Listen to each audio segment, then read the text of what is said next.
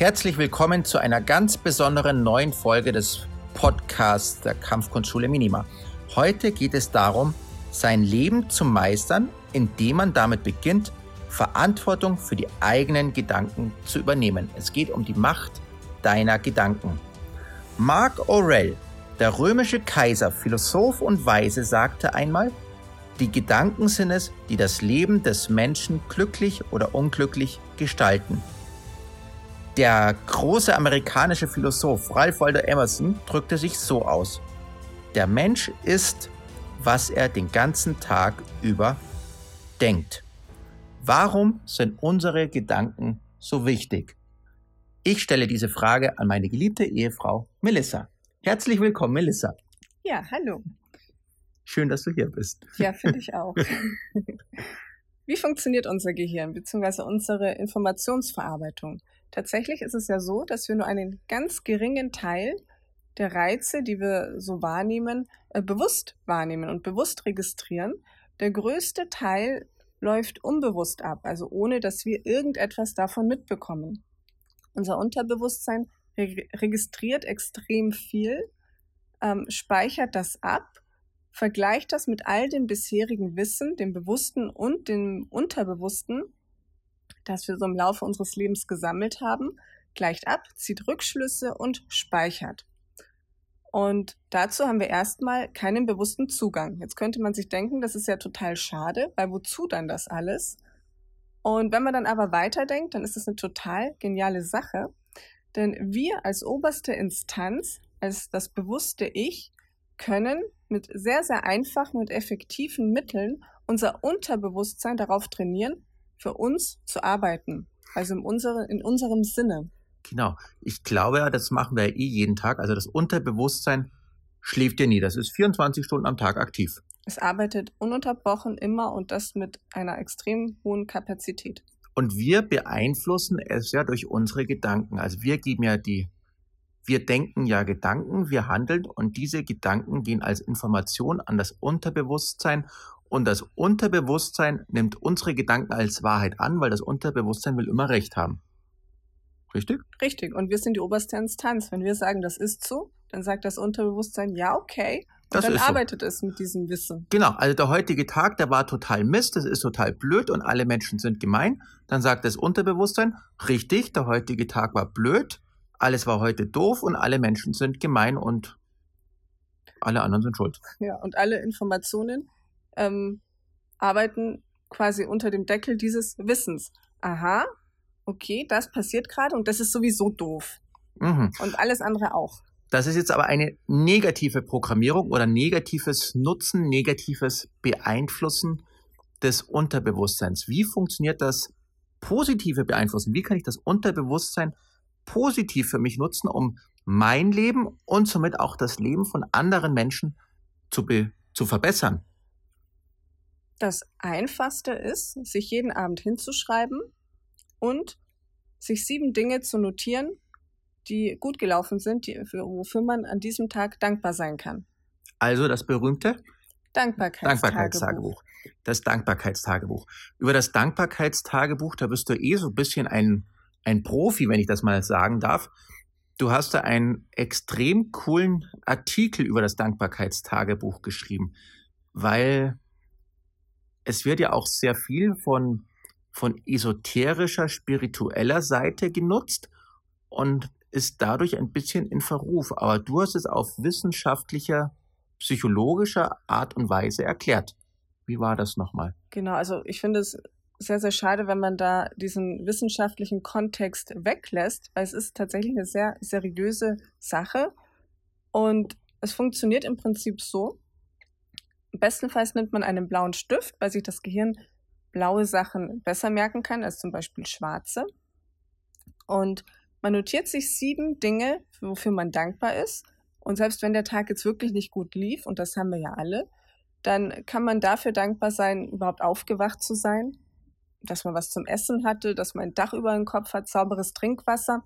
Und das sind ganz einfache kleine Dinge. Und wenn du dir die jeden Abend notierst und bewusst machst, okay, ich habe Sachen, wofür ich dankbar sein kann. Es gibt Sachen, die laufen in meinem Leben gut und die geben mir ein gutes Gefühl und die machen mich glücklich.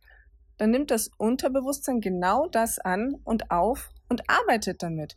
Hey, ich bin dankbar, ich bin glücklich, es passieren gute Sachen.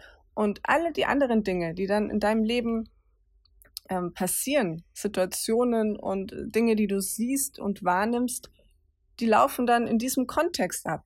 Ah, okay, also mir geht's gut, also scheint das ja auch alles gut zu sein. Hm, und dann gehst du gleich mal ganz anders auf Menschen zu. Meine Oma hat immer erzählt so, es ist dankbar zu sein, ist ein sehr guter Lebensstil.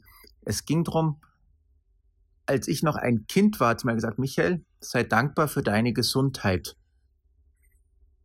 Dann habe ich sie nur mit großen Augen angeschaut und habe es nicht verstanden, was sie damit meint. Dann hat sie gesagt, in dem Moment, wo zum Beispiel Krankheit dich irgendwo beeinflusst, dann merkst du, wie wichtig dein jeweiliges Körperteil ist. Jeder, der sich mal einen Fuß gebrochen hat, Bein gebrochen hat, Arm gebrochen hat oder mal einen Finger verletzt hat, weiß, wie wertvoll sogar der kleine Finger ist. Ja. Wofür wir eigentlich dankbar sein können. Du darfst dankbar sein für deine Gesundheit, kannst dankbar sein für deinen Partner, dankbar sein für deine Kinder, dankbar sein für deine Arbeitsstelle, dankbar sein für, für ein Land in Frieden. Also es gibt so viel, wofür wir dankbar sein können. Richtig, wir müssen nicht jeden Tag Angst haben um unser Leben. Und das allein ist ja schon was, was wirklich Großartiges und nicht Selbstverständliches. Und ähm, wenn wir uns das immer wieder bewusst machen und das und akzeptieren, dass wir die oberste Distanz sind unseres Unterbewusstseins und dafür Verantwortung übernehmen und bewusst unser Unterbewusstsein anleiten, ähm, dann beeinflusst unser Unterbewusstsein wiederum das, was wir oder wie wir all die Dinge, die wir erleben, wahrnehmen. Mhm. Da ist mir auch mal was Lustiges aufgefallen. Da hat es mir geheißen, ja, Michael, mir fallen aber nicht sieben Sachen ein, wofür ich dankbar bin. Das ist ganz schön schwierig. Und dann habe ich gesagt, wenn dir keine sieben Sachen einfallen, dann musst du 49 aufschreiben, also sieben mal sieben. Und das dann einfach mal durchsetzen. Und, und dann habe ich mal nachgefragt, ja, und wie, wie geht's dir jetzt mit dem Dankbarkeitstagebuch? Und dann so, ja, das ist einfach nur Übung. Wie bei allem, Übung macht den Meister. Na, inzwischen ist es ganz einfach, mir aufzuschreiben, wofür ich dankbar bin. Und ich schreibe jetzt immer mehr Sachen als sieben auf. Die Frage ist ja auch, gibt es einen Grund, warum man das nicht ausprobieren sollte? Warum man das nicht ausprobieren sollte? Hm. Ich könnte seh, was Schlimmes passieren? Was meinst könnte was Schlimmes passieren. es, es könnte passieren, als wenn du das ausprobierst, könnte es passieren, dass du glücklicher wirst, dass du dankbarer wirst, offener, du, freundlicher. Genau, du strahlst auch mehr, du gehst offener auf Menschen zu und Menschen fühlen sich zu dir hingezogen. Es könnte sogar sein, dass du deinen Ehepartner dadurch beeinflusst. Ha, positiv. Hm. Klingt jetzt eher gut, oder? Ja. Okay. also ich glaube auch, das Dankbarkeitstagebuch ist etwas sehr, sehr Wundervolles und etwas, was man ausprobieren sollte. Weil du kannst ja nichts verlieren. Du setzt dich hin, schreibst sieben Punkte auf wofür du dankbar bist. Und dann gehst du zufrieden ins Bett. Das machen ja sogar schon unsere Kinder. Und funktioniert? Es funktioniert. Ja, also. Ob sie es wirklich verstehen, ist da eigentlich auch total egal.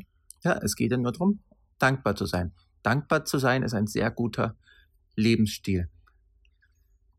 Mit dem Unterbewusstsein, also jetzt haben wir es, programmieren wir das ein bisschen mehr auf so die Dankbarkeit oder nicht programmieren wir, wir beeinflussen es, wir, wir lenken es in eine Richtung, wir wissen einen Weg, wo wir hinwollen. Wenn wir bei einem Weg sind, wo wir hinwollen, ist das ja auch immer ein Ziel. Und dann kommen wir zum nächsten Thema. Wir haben ja auch die Minima Zielekarte.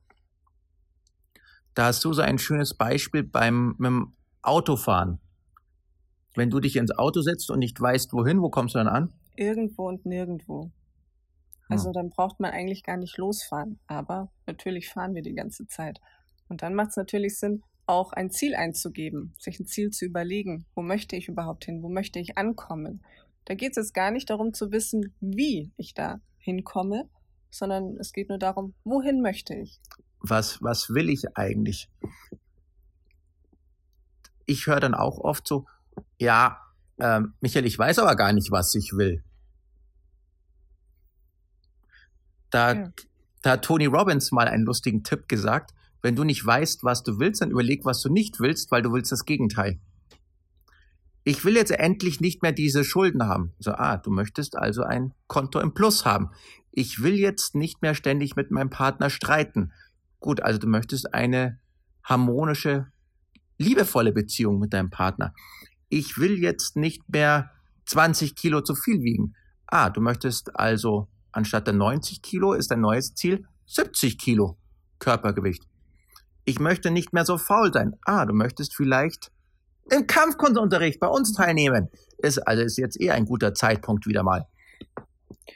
Klare, positive Ziele. Ja, und seine Gedanken bewusst wahrzunehmen und zu steuern. Da lernt man auch sehr viel über sich selbst, denn dann kriegt man ja noch viel bewusster mit, was gefällt mir eigentlich? Was sind diese ganzen kleinen Dinge, die mich glücklich machen? Und wohin könnte mich das führen? Mhm. Wohin soll meine Reise gehen? Hat letztendlich auch was mit Selbstverwirklichung zu tun. Ähm, damit sich zu verwirklichen, zu wachsen und im Leben immer weiterzukommen. Denn selbst wenn man ein Ziel erreicht hat, egal ob groß oder klein, das ist ja dann nicht das Ende. Du bist ja dann nicht fertig und sagst, okay, das war's jetzt, da kommt nichts mehr. Das baut ja alles aufeinander auf. Muss ich jetzt gleich das allergrößte, fantastischste, weltveränderndste Ziel mir aussuchen oder kann ich auch mit kleinen Sachen anfangen? Ich glaube, es ist ganz wichtig, mit kleinen Sachen erst einmal anzufangen und diese kleinen Erfolge zu sehen und dann auch für sich zu feiern. Ha, und vielleicht dann auch wieder in das Dankbarkeitsbuch reinzuschreiben, dass ich dankbar bin, dass ich jetzt zum Beispiel fünf Kilo abgenommen habe. Ja, weil das ist was wirklich Tolles und auf diese Dinge kann man auch stolz sein. Wenn man sich selbst nicht erlaubt, für die kleinen Dinge sich zu freuen und ähm, sich selbst gut zu fühlen, kann man auch nicht erwarten, dass das bei den großen Dingen passiert. Mhm, und dass dann die großen Dinge wieder passieren, weil dann sind wir wieder bei der Macht des Unterbewusstseins, dass ihr dann schon merkt, so, hm, es lohnt sich ja eh nicht, das passiert ja dann eh nichts. Genau. Jetzt feierst du aber die kleinen Sachen, das Unterbewusstsein mag dieses tolle Gefühl, dieses Dankbarkeitsgefühl und dann arbeitest du auch automatisch viel besser zu den großen Zielen hin. Und da habe ich noch ein Bild, das mir gefällt. Es es kommt ja oft so mit den Türen, die verschlossen sind. Ja, leider ist ja die Tür verschlossen gewesen und ich muss den einen Moment abwarten, wo die Tür geöffnet ist, weil sonst ist sie für immer zu. Ich glaube aber, da haben wir uns ja auch jetzt gestern drüber unterhalten, über die Türen, wenn ich weiß, was ich möchte, ich habe ein Ziel, mein Unterbewusstsein nimmt dieses Ziel auf und dadurch sehe ich plötzlich die, die Türen, die eigentlich schon geöffnet sind, die ich nur wegen meinem Stress und Alltagstrubel nicht sehe. Oder es werden plötzlich Menschen in mein Leben gezogen, die aber eigentlich schon da waren und ich das nur nicht mitbekommen habe, weil mein Unterbewusstsein nicht drauf programmiert war. Zu dem ein Beispiel dazu, wie sehr das funktioniert, ist zum Beispiel, das hast du mir gesagt, als du noch keine Mutter warst, ja. was hast du nicht gesehen? Da habe ich auf der Straße so gut wie nie Eltern oder Kinder gesehen. Das gab es für mich nicht. Wo waren die? Waren die weg? Die hat. das man nicht. Das hat mit selektiver Aufmerksamkeit zu tun. Die waren für mich nicht wichtig, die haben in meinem Leben keine Rolle gespielt. Also werden die einfach ausgeblendet. Und es ist doch mit, mit allem. Ähm, sobald, seit ich Mutter bin, sehe ich nur noch Eltern und Kinder und äh, Kinderwegen, Spielzeug, also vor allem natürlich zu Hause, aber auch auf der Straße überall, weil, ähm, weil ich da, weil das meine Aufmerksamkeit ist. Kinder sind mein Leben und deswegen ist mein komplettes Bewusstsein und vor allem mein Unterbewusstsein, und das steuert ja auch meine Wahrnehmung, darauf ausgelegt, genau diese Dinge wahrzunehmen. Ja, da habe ich auch ein Beispiel. Ähm, seitdem wir uns entschieden haben, diese große Familienkutsche zu holen, also damit meine ich Auto für die ganze Familie, ja. ähm, Davor gab es noch nicht so viele auf der Straße, aber seitdem wir, seitdem wir so eine Familienkutsche haben, fahren lauter so große Autos auf der Straße rum.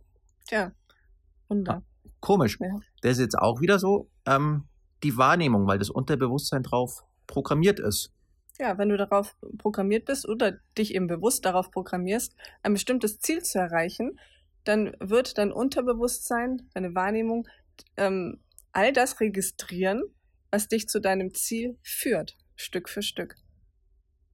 Was du dann daraus machst, ist natürlich deine Sache, ob du diese Chancen, diese Möglichkeiten, die du da siehst, wahrnimmst oder nicht, das musst du letztendlich selbst entscheiden.